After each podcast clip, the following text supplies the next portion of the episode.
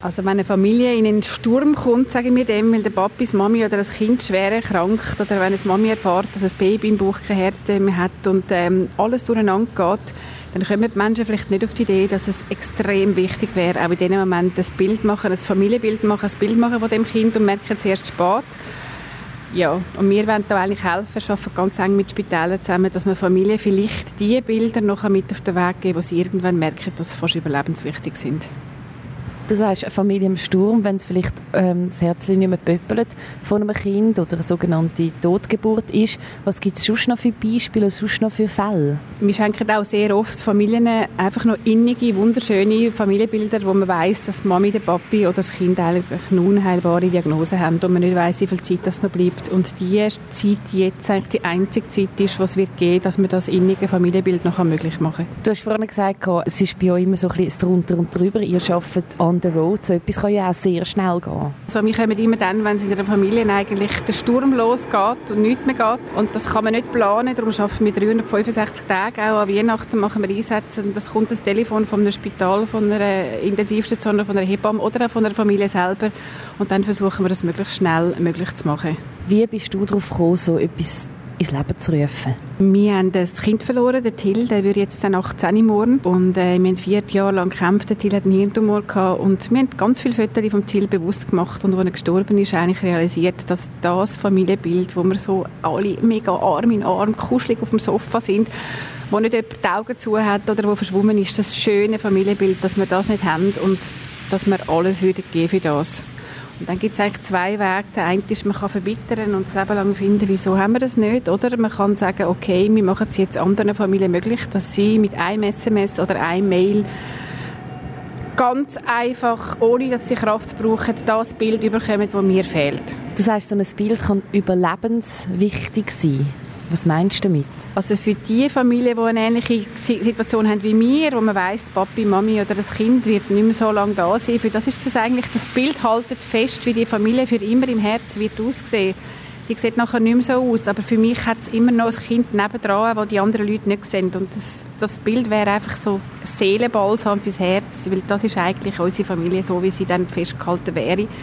Und für Eltern, wo das Kind ähm, plötzlich kein Herztönchen mehr hat in der 39. oder Schwangerschaftswoche, ist das eigentlich die einzige Möglichkeit zum Festhalten, dass das Menschli da war. Und das macht es unfassbarer, fassbarer und ist für die Mamis ganz, ganz wichtig, dass man sieht, es ist viel zu schnell gegangen jetzt, aber das Kind hat es gegeben, es ist da gewesen. Wie haltest du das aus mit diesen vielen Emotionen? Du hast es selber erlebt und, und du fast tagtäglich werden dir so Geschichten äh, erzählt oder bekommst du so Geschichten mit über? Wie gehst du auch mit, mit dem selber um?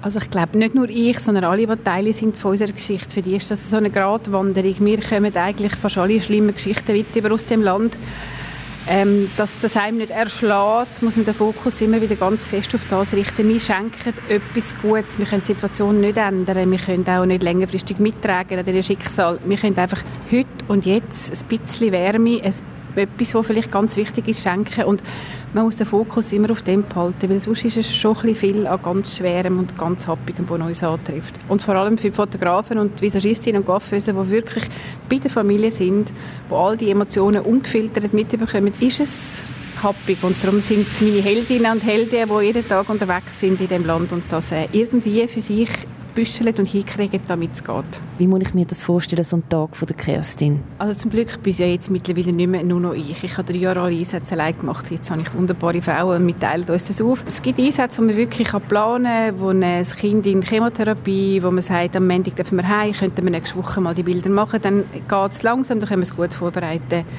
bei Sachen, jetzt letzte Woche zum Beispiel gerade wieder auf eine Palliativstation für Erwachsene, wo wirklich dann vom Spital ein Mail kommt, können wir das morgen morgen machen, die Bilder, wo noch die ganze Familie drauf ist.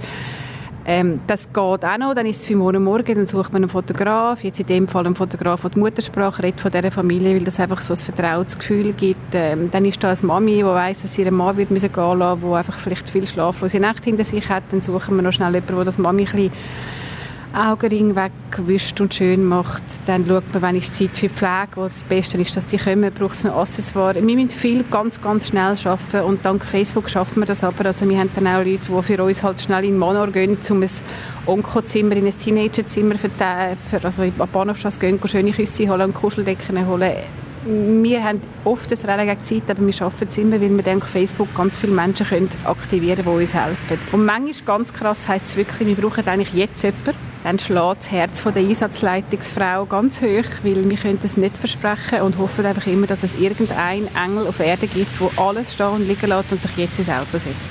Und damit wir ein bisschen Accessoires haben, haben wir in den Kinderspitälern auch Boxen vor Ort, für das, dass wenn jemand sagt, okay, ich bin auf der Autobahn, ich kehre um, ich gehe, dass man etwas hat, um das Shooting ein bisschen schön zu machen, weil man muss ein bisschen die Schläuche abdecken und ein bisschen kuschelig machen und für das haben wir Boxen vor Ort. Also ich kann mir das gar nicht vorstellen, wie man in, so einem Moment äh, so etwas soll kreieren von dem man ja eigentlich ja wün sich wünscht, dass das ja dann für immer so wäre und so immer so hebt. Also ich meine, es ist ein bisschen surreal, wenn jemand von uns auf eine Intensivstation geht, wo Eltern wissen, ihr Kind wird, sie werden ihr Kind müssen gehen lassen.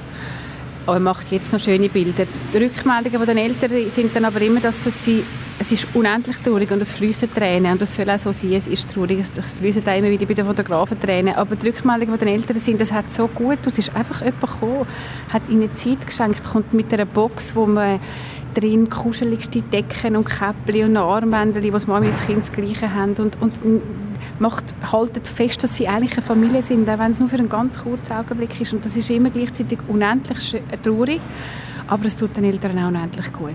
Und es ist sehr schräg. Also wir haben dann Visagistinnen, die Mami Bettli vom Kind auf den Ips noch ein die roten, verbrüllten Augen wegputzen, ähm, damit sie ein schön sind. Und wenn man das von außen zuschaut, ist das wahrscheinlich wirklich irgendwo ein bisschen surreal, aber es tut der Familie ganz, ganz, ganz gut.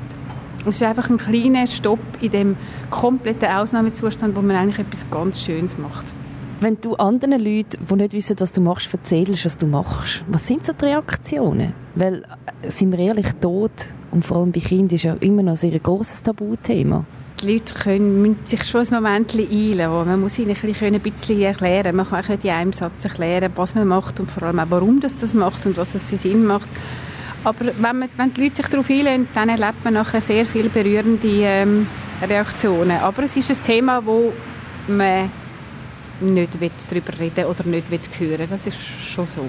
Und ich denke, das machen wir auch, ohne dass wir es merken. Dass wir Shootings machen, ist so wie der Stein, den man ins Wasser rührt. Das machen wir eigentlich. Und dann hat es ganz viele Wellenbewegungen, die da der Stein auslöst. Dass zum Beispiel auch einfach das Thema immer wieder einmal irgendwo in der Presse kommt oder wenn man auf unserer Facebook-Seite mitliest. Und das kommt, denke ich, auch Familien zu gut, die in dem drin sind, dass es mir ein bisschen am Tabu rüttet jeden Tag. Weil eigentlich, schlussendlich tut es dann gleich auch gut, wenn man auch so Sachen kann erzählen und kann loswerden auch mal, oder? Also betroffene Familien wollen ja auch darüber reden. Betroffene Familien gehen alle mega anders mit dem um, aber eigentlich, wenn man einen Konsens sucht, dann sagen alle, das Allerschlimmste, was passieren ist, wenn man uns einfach allein lässt, wenn die Menschen sich zurückziehen und gar nichts machen. Und das ist halt so der Grundinstinkt der Menschen, wenn es schwierig ist ähm, und da, glaube ich, sind eigentlich alle betroffenen Familien, die sagen, also das ist das Allerschlimmste. Es ist egal, was man macht, ob man ein SMS schickt und schreibt, ich habe keine Wurst, tut mir leid, ob man eine Kerze vor die Tür stellt, eine Weihe oder irgendetwas oder im Dorf anspricht, aber einfach gar nichts mehr machen und auf die Seite gehen, das ist, glaube ich, einfach das Schlimmste. Kerstin, was wünschst du dir für die Zukunft für dein Herzensprojekt herzensbilder.ch? Wir sind mega, mega gross geworden. Wir haben über 1200 Einsätze gemacht. Wir sind wahrscheinlich im 2018, ich weiß auch nicht, 500 Mal unterwegs. Wir haben Bürofrauen müssen anstellen, eine Einsatzleitung machen. Wir haben Versicherungen. Wir haben jetzt ein grosses Budget. Das heisst, wir brauchen wirklich genug Geld, dass wir weiterleben können. Und ich hoffe es, es ist in dem Land so viel Geld herum. Ich hoffe es, dass wir, dass wir weiterleben können, weil es braucht uns. Es braucht uns wirklich ganz fest. Und das ist eigentlich mein Wunsch für Herzensbilder und mein Wunsch für alle Familien, die im Sturm sind, ist einfach, dass die Menschen näher bleiben und nicht weggehen.